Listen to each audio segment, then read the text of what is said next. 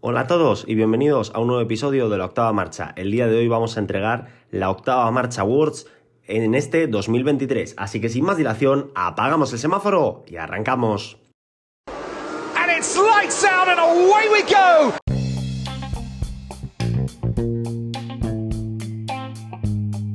Este episodio quería haberlo subido el viernes, pero eh, como comenté el otro día por, por Instagram, eh, he estado malo.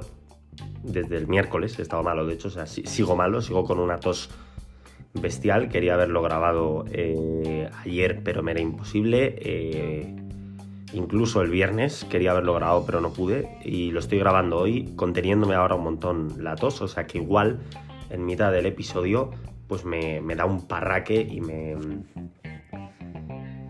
Y me pongo a toser como un descosido.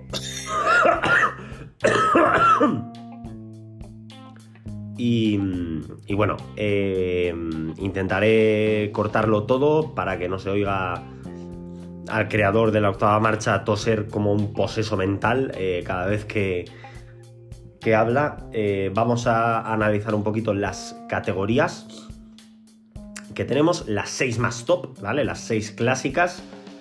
Eh, que son volante de oro, es decir, el mejor piloto a nivel de, esta temporada, piloto revelación, el piloto que más ha sorprendido, joven de oro, piloto de menos de 25 años eh, que mejor lo ha hecho, piloto de excepción, el piloto que, del que podíamos esperar algo más y peor lo ha hecho, no es eh, tanto el que peor lo haya hecho a nivel global esta temporada. Rookie del año, este es el único objetivo que hay porque es el de- dentro de los novatos, que ahora diré quiénes son. eh, es el que mejor clasificado ha que- quedado. Este año hemos tenido a Oscar Piastri, hemos tenido a eh, Logan Sargent, hemos tenido a Liam Lawson y hemos tenido a Nick De Vries. Lo único que Liam Lawson no lo he metido en la categoría de rookie, tampoco se lo hubiese llevado. Y por último, sustituto del año, que en este eh, caso pues podía estar entre Daniel Ricciardo y Liam Lawson. Luego aparte, otro tipo de, mm, de premios que tenemos. Equipo revelación, mismo procedimiento que para piloto revelación. Equipo de excepción, el piloto que más mejoró a lo largo de la temporada. El piloto que más empeoró a lo largo de la temporada. eh, equipo que más mejoró y equipo que más empeoró también. Gran premio revelación. Gran premio recepción. Decepción, perdón. Mejor circuito. Peor circuito. Mejor gran premio. Peor gran premio. Mejor actuación individual, que voy a hacer mención honorífica y top 3, primero, segundo, tercero. Acción del año, eh, mención honorífica, primero, segundo, tercero. Y adelantamiento del año, mención honorífica, primero, segundo y tercero. Voy a comenzar con la parte de los equipos, eh, revelación, los premios revelación, decepción, que más y mejor, más mejoraron y empeoraron y con los de actuación individual, adelantamiento del año y acción del año, luego pasamos a, a- a lo gordo, a ese top 6 de premios.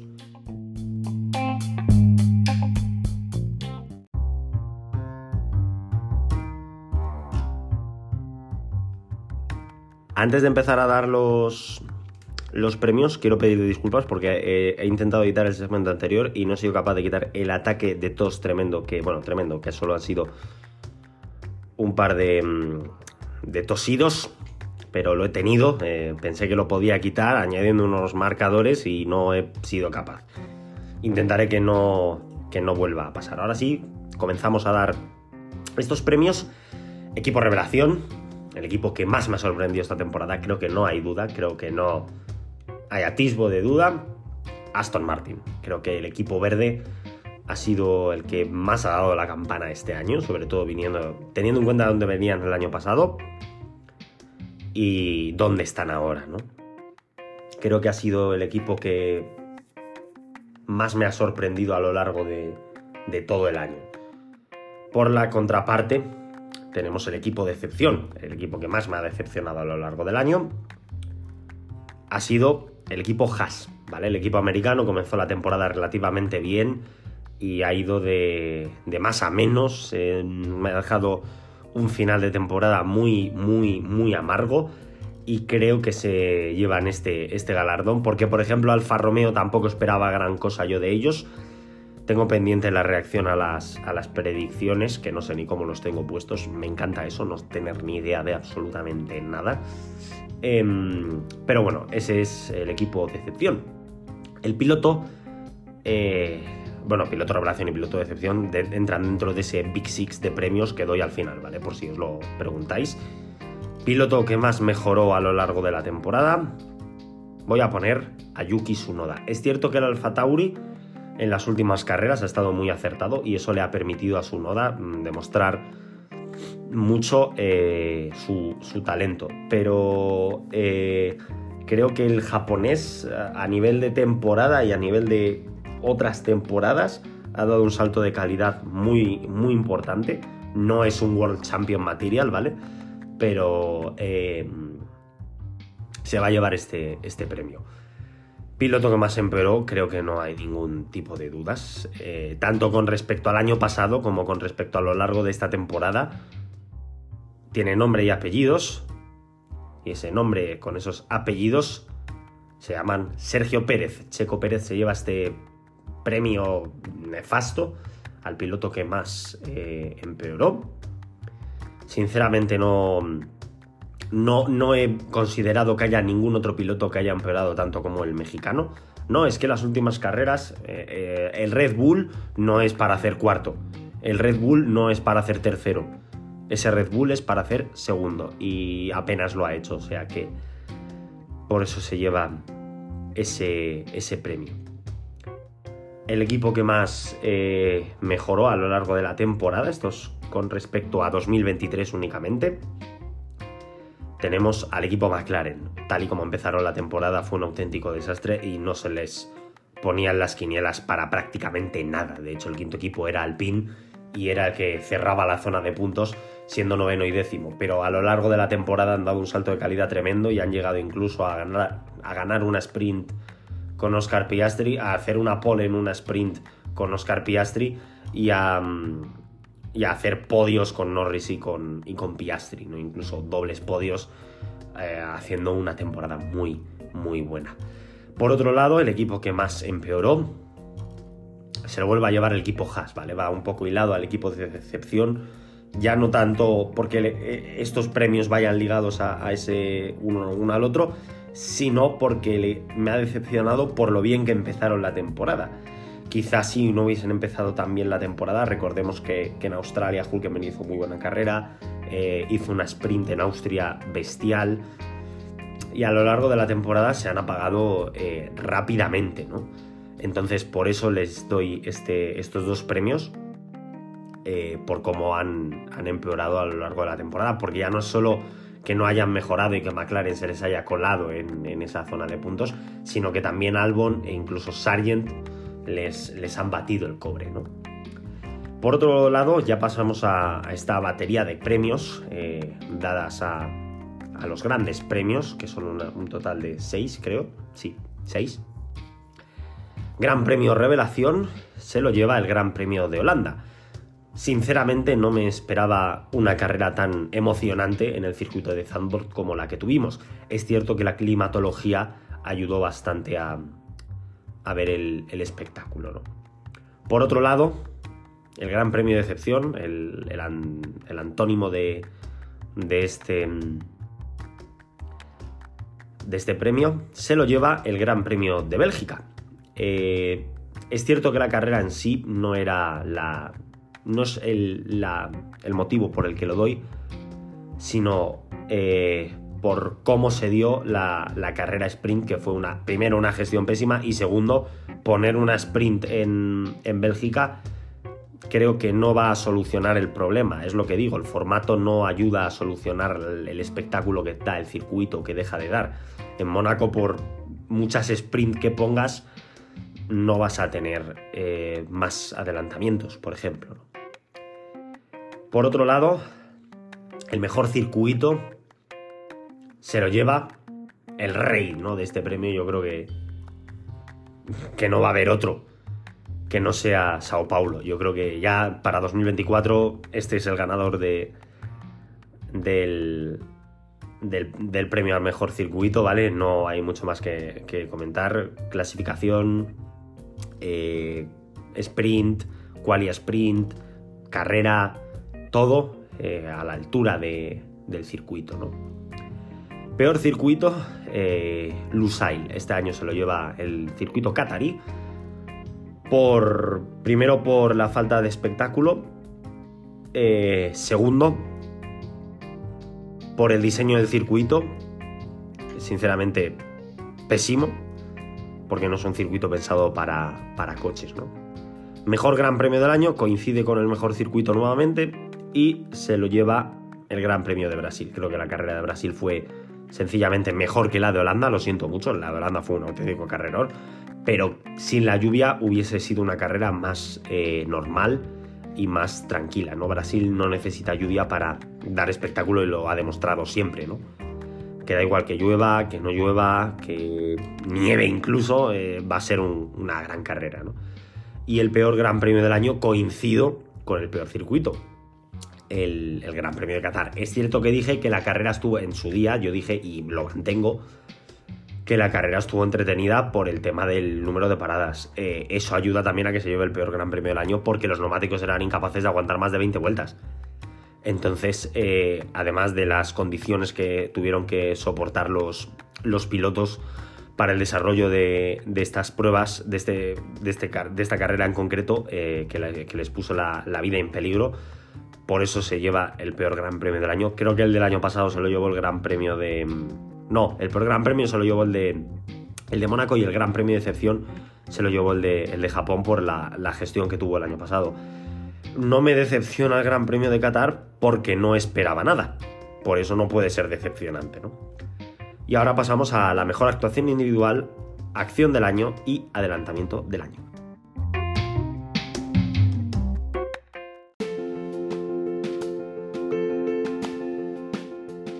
Antes de comenzar con estos tres eh, premios que doy, que ya sabéis que son primero, segundo y tercero, decir que este año me ha costado bastante más que el año pasado. Eh, lo que menos me ha costado un poco ha sido el adelantamiento del año, ya que no tenía muchos eh, candidatos, eh, ahora explicaré un poco también, pero los otros dos me han costado bastante decidirme porque eh, este año hemos tenido bastantes mm, bestialidades.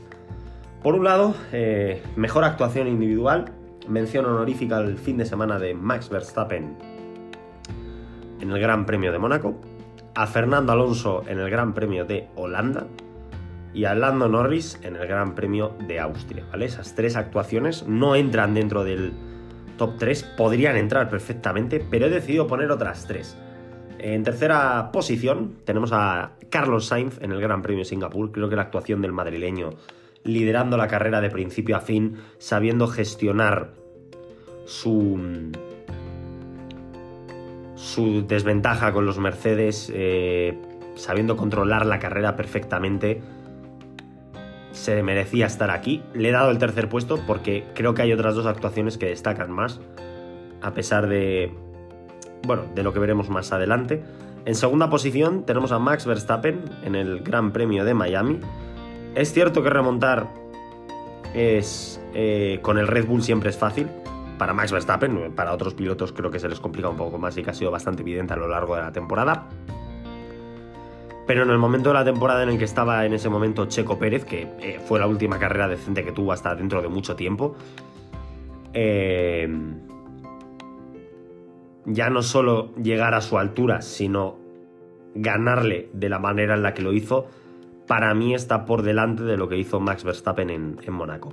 Y el primer puesto, ya os lo avisé en su día, que le iban a caer premios a este hombre, Fernando Alonso en el Gran Premio de Brasil.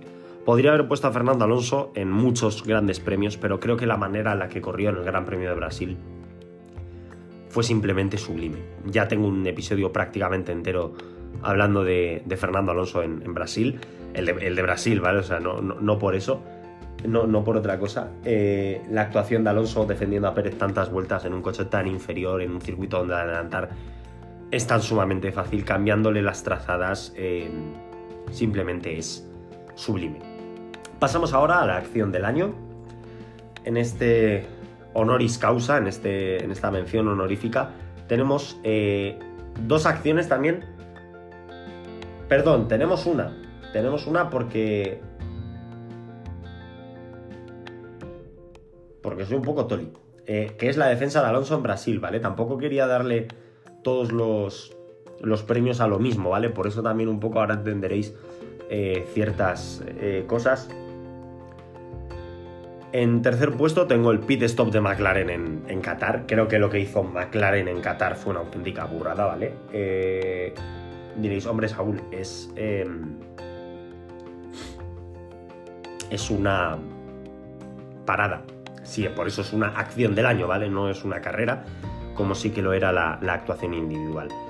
Em, creo que ese pit stop con los neumáticos nuevos que pesan más y todo el rollo, pues es simplemente para aplaudir Segunda posición, eh, tengo la pole de Max Verstappen en Mónaco. El neerlandés voló, rozó los muros, eh, fue una vuelta simplemente magnífica y por eso se lleva ese segundo puesto. Y el primer puesto se lo lleva el señor Don Fernando Alonso Díaz nuevamente, con esa salida en el Gran Premio de Holanda. Creo que cómo eh, en su día él propuso la trazada exterior de la curva 3, todo el mundo le empezó a copiar y cómo este año se ha sacado ese interior en la curva 3, creo que es digno de, este premio, como en su día se lo llevó Lance Stroll el año pasado en Japón. Sí, Lance Stroll le dio un premio. Eh, por eso la actuación de Alonso en Holanda no está dentro del top 3 para no repetir y por eso esta defensa no está dentro del top 3 también para no repetir. Eh, para que no esté todo el rato eh, que si Brasil, que si Holanda, tampoco van a ser los tres puestos primero, segundo y tercero cosas de Alonso. Creo que también hay que diversificar un poco, por muy alonsista que yo sea. Y por último, pasamos al adelantamiento del año. me ha costado bastante, porque la gran mayoría, no os voy a mentir, eran de Alonso, ¿vale? Eh, porque son brillantes, ¿vale? O sea, lo, que ha hecho Alonso este año, de verdad, que es digno de estudio. Tercera posición, el adelantamiento que le hace Russell a Leclerc en Gran Bretaña, adelantándole por fuera al terminar el primer sector en, la curva esa, creo que es Woodcote, si mal no recuerdo. Termina la, la, primera recta de RS, tienes una curva a derechas y luego una larga a. Perdón, una curva a izquierdas y una larga a derechas. En ese adelantamiento por fuera al Monegasco creo que me parece muy buen adelantamiento. El segundo puesto se lo lleva Charles Leclerc por su adelantamiento a Checo Pérez en el Gran Premio de Las Vegas. Diréis, hombre, es frenar tarde y ya. Sí, también es hacérselo a un Red Bull en la última vuelta, eh, en una carrera importante. Creo que también influye ¿no? ese, ese adelantamiento es más por influencia que por otra cosa. Y el primer puesto, sí, lo siento, soy un pesado y me vais a tachar de, alonsista. Pero es que se lo vuelve a llevar Fernando Alonso por su adelantamiento a Lewis Hamilton en el Gran Premio de Bahrein. Sopesé también el del Gran Premio de Canadá, dentro del top, ¿eh? ya no solo para el top 1, pero sí que es cierto que el de Bahrein es mucho más espectacular, primero porque llevamos mucho tiempo sin ver a Alonso en un coche tan competitivo. Segundo, porque se lo hace la curva más difícil de todo el circuito. Y tercero, porque se lo hace a un siete veces campeón del mundo, ¿vale? O sea, creo que todo eso, si lo sumas y lo juntas, pues le da mucho valor a ese adelantamiento. Y cuarto, porque no es un adelantamiento fácil, ¿vale? No es un adelantamiento que se haga siempre y por eso se lleva este primer puesto.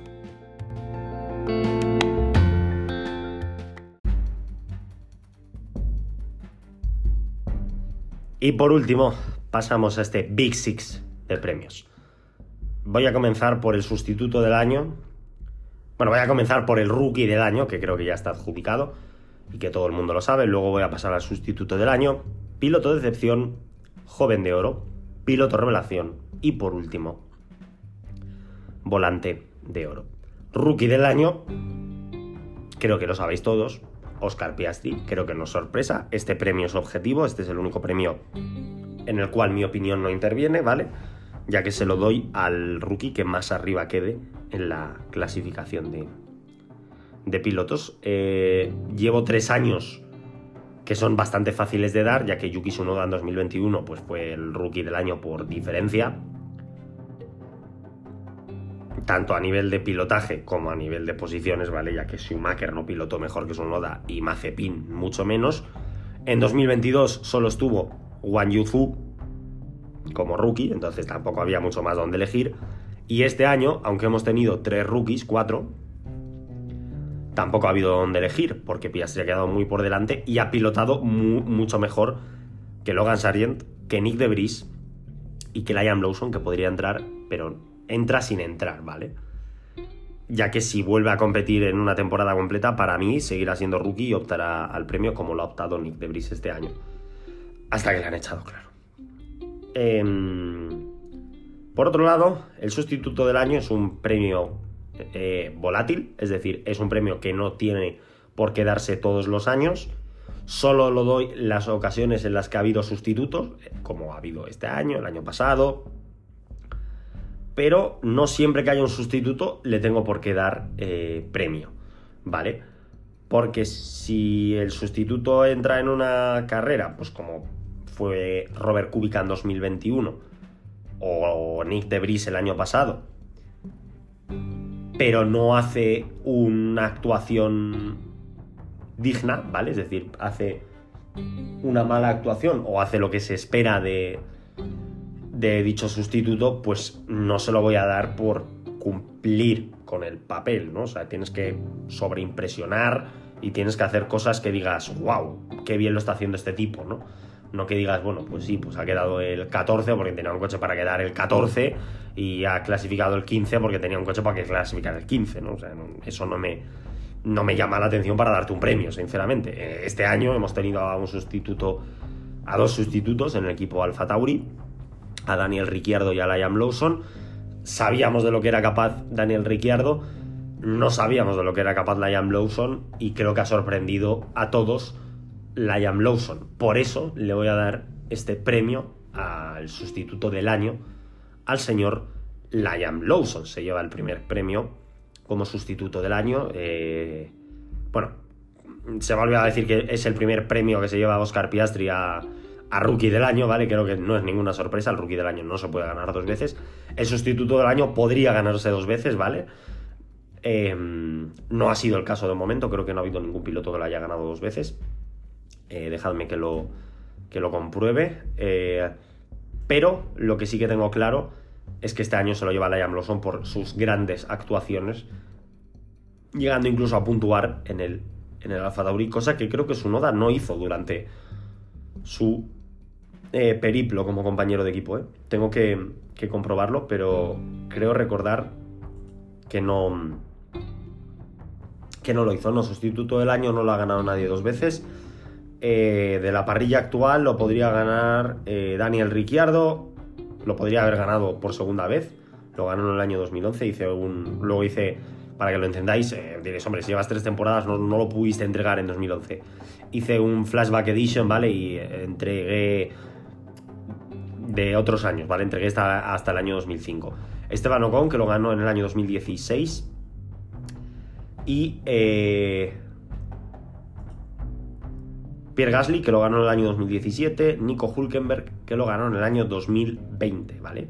Y pues lo podría ganar Liam Lawson si, si participase de nuevo como, como sustituto, siempre y cuando, ¿vale? Eh, claro, sustituto del año, bueno, no, Ricciardo estuvo prácticamente media temporada, no he dicho nada. Eh, pasamos ahora al último premio amargo de, de esta gala honorífica, que es piloto de excepción. El piloto que más me ha decepcionado este año, el piloto con el que eh, más decepcionado me he sentido a lo largo de la, temporada. No es otro, ni más ni menos, que Checo Pérez. El mexicano se lleva este premio eh, por su año pésimo en el Red Bull, ya no solo siendo batido por un gran Max Verstappen, sino por casi ser batido por Luis Hamilton, casi ser batido por Fernando Alonso en ciertas partes de la temporada, eh, haber tenido un año muy, muy mediocre para el coche en el que llevaba. No, es que ha quedado segundo, hombre, que menos, ¿no? Eh, ha sido el segundo piloto que más carreras ha ganado, que menos. Ha sido el segundo piloto que más podios ha hecho, que menos. Pero dices, hombre, es que Verstappen ha hecho 19, perdón, 21 podios. Claro, si Pérez hubiese hecho 21 podios también, pues dirías, vale, no ha sido una temporada decepcionante, sencillamente tu compañero de equipo te ha pasado por encima, pero hay que ver también quién es tu compañero de equipo. Es que Checo Pérez eh, no, no, ha tenido, tampoco es que digas, bueno, ha fallado en alguna carrera, tiene 16, 17 podios y ha sido una temporada buena con 4 o 5 carreras malas, no, es que tiene 9 podios. Es que su compañero de equipo lo duplica en podios es que Fernando Alonso tan solo tiene un podio menos que Checo Pérez, ¿vale? Para que os hagáis una idea. Fernando Alonso durante gran parte de la temporada ha tenido los mismos podios. Creo que ha llegado a tener más podios que Pérez, creo. Eh, entonces, claro, cuando se te junta todo y ves esto, pues dices, hombre, pues es el piloto de excepción. Es la segunda vez que gana este premio Checo Pérez. La primera fue en el año 2013 por su pésima temporada en, en McLaren, venía de hacer un año muy bueno en 2012 y en 2023 pues lo, vuelve a, ganar. Eh, y no y creo que no estoy siendo exagerado cuando se lo, se lo doy. Eh, entra en la, en la, lista de los pilotos que más veces han ganado este, este premio. La lideran él con otros tres más, Michael Schumacher, que lo hizo en el año 2005 y en 2010. Tuvo temporadas muy malas, ¿vale? El piloto alemán en esos años. Eh, Kvyat, que también tiene dos, en los años 2016 y 2017. Y Ricciardo en los años 2021 y 2022. Y se suma ahora Checo Pérez 2013 y 2023. El siguiente premio, ya es un premio que vuelve a ser alegría pura, es el Joven de Oro. Este premio se lo lleva nada más y nada menos, evidentemente ya le tocaba por edad, Lando Norris. Eh, hay un problema con el mm, poco relevo generacional que está habiendo dentro de lo que cabe, y es que tenemos una parrilla relativamente joven, no entran pilotos muy seguido, pilotos jóvenes, entonces me estoy quedando sin opciones, porque Lando Norris la temporada que viene cumple 25 años y no contabilizará como piloto joven. Eh, no, sé, creo que le toca ya por edad... Eh, me, va a tocar dárselo por regla que me puse yo a, Yuki Tsunoda. Em, bueno, Norris gana este, este premio, que lo podría haber ganado eh, desde el año 2019, pero es que desde el año 2019 hemos tenido a un dominador aplastante de, de este premio durante los tres siguientes años, que fue Max Verstappen que tiene un total de siete títulos, ¿vale? Desde el año 2015 hasta el año 2021, no se lo va a quitar nadie en la vida ya esto. Eh, pero es que Russell el año pasado hizo una muy buena temporada y por eso se lo llevó. Pero es que este año la temporada de Lando Norris ha sido muy buena y por eso le doy este joven eh, de oro. Acabo de caer, que no se lo tengo por qué dar a su noda porque está Liam Lawson, ¿eh? eh perdón, Oscar Piastri, que puede llevarse unos cuantos también. Piloto revelación, podemos estar pensando en varios nombres. Podemos pensar en Lime Lawson, podemos pensar en Oscar Piastri, podemos pensar en Fernando Alonso, podemos pensar en, cualquiera. Fernando Alonso no se lo va a llevar. Eh, no os voy a mentir, he dudado en dárselo a Fernando Alonso por darle a alguno de los gordos, pero creo que no es sorpresa lo bueno que es, ¿vale? Creo que no se ha llevado nunca este premio y no se lo va a llevar nunca porque revelación lo que es revelación no es, ¿vale? O sea, no me sorprende que sea bueno, porque es muy bueno y siempre ha sido muy bueno. Piloto revelación se lo llevan nada más y nada menos. Y aquí os va a sorprender bastante seguramente. Que Yuki Tsunoda. Sí, sí, Yuki Tsunoda se lleva el premio revelación. Es el primer piloto eh, japonés que se lo lleva desde que, que lo hago. Eh, porque la temporada de Tsunoda ha sido muy buena. Viniendo de donde viene, pues oye, creo que hacer la temporada que ha hecho, pues denota ya eh, bastante madurez y bastante mejora como para llevarse este, este premio. Eh, y por último, el premio estrella de la gala, el premio eh, insignia, ¿no? el balón de oro de la Fórmula 1 es el volante de oro en la octava marcha. Y el volante de oro, aunque hay tres candidatos tres candidatos, eh, dos muy firmes y uno sólido. El sólido es Lewis Hamilton y los muy firmes son Fernando Alonso y Max Verstappen. Teniendo dos mejores que Hamilton, pues tengo que descartar a Hamilton. Y es cierto que mi corazón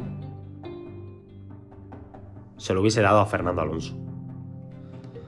La realidad me impide, porque me impide la realidad dárselo a Fernando Alonso. Porque es una realidad. Porque es lo que comenté la semana pasada, el martes, creo que hice el episodio de las notas, que si a Max Verstappen no le daba un 10, no se lo podía dar a ningún piloto en la historia. Creo que este volante de oro es para el señor Max Verstappen. Vale, Max Verstappen se merece este volante de oro, al igual que se mereció el de 2021 junto con Luis Hamilton, que bueno, yo lo digo, y el de 2022. Ambos fueron merecidos, pero es que el de este año es el más merecido sin duda, ¿vale? Es el tercer volante de oro que gana Max Verstappen tras los dos conseguidos eh, los dos últimos años, ¿vale? Y, y, por eso se lo doy, porque la temporada de Verstappen ha sido simplemente sublime. Y por eso le tengo que dar el volante de oro. Aunque yo se lo quiera dar a Fernando Alonso, mi conciencia no me deja.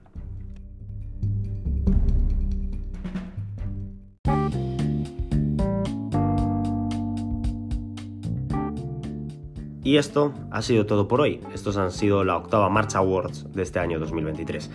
Pido disculpas por haber hecho el episodio un poquito más corto que el año pasado. Eh, sigo un poquito malo eh, y lo de la tos pues me, me cuesta. También está un poquito más apagado porque estoy intentando contener la tos para no tener que hacer un intento de edición de, del audio y que no me salga y que escuchéis como toso, ¿vale? O sea, de hecho, para que os hagáis una idea, entre cada corte que ha habido, entre cada. Vosotros lo oís todo el tirón, pero ya sabéis que yo grabo por fragmentos. Entre cada fragmento que he hecho me ha tocado toser. Porque, bueno, porque estoy malo y tengo tos. Que, que no. Para. Que no es nada malo, pero que, que es una. Una realidad, ¿no? Eh, por mi parte, nada más que, añadir. Espero que os haya gustado el episodio. Espero que, bueno, que estéis o no estéis de acuerdo conmigo, pues podéis eh, dejármelo en, Instagram, que mañana subiré un post, que lo tengo ya preparado. Tengo que subir algún post esta semana. Este año no voy a hacer lo de la semana fantástica porque ya voy tarde, ¿vale? Entonces eh, este año lo dejamos. Sí que voy a ir subiendo cosas eh, a lo largo de, de este de este de estas semanas y eso hasta que acabe el año ya que no tenemos eh, carreras. Tengo que subir de los campeones del mundo que voy un poco tarde lo iré subiendo un poco también eh, ya dejaré un poco lo de los viernes de lado y lo subiré un poco cuando cuando pueda eh, y cuando me apetezca. No voy a subir todo de golpe vale sí que dejaré unos días entre publicación y, y publicación aunque entre medias de las publicaciones subiré también otras cosas. Por mi parte, nada más que añadir. Espero que os haya gustado el episodio de hoy. Y nos vemos. Eh... No voy a decir mañana porque no me voy a. No sé si voy a poder grabar mañana, ¿vale? Pero. Eh, si no nos vemos mañana, intentaré grabar a toda costa el martes. Martes, miércoles, como muy tarde. Donde vamos a hablar de Max Verstappen y los récords que ha batido en este eh, 2023. Hasta la próxima. Mate. Scenario 12. Scenario 12. Woo! Holy mac and cheese balls.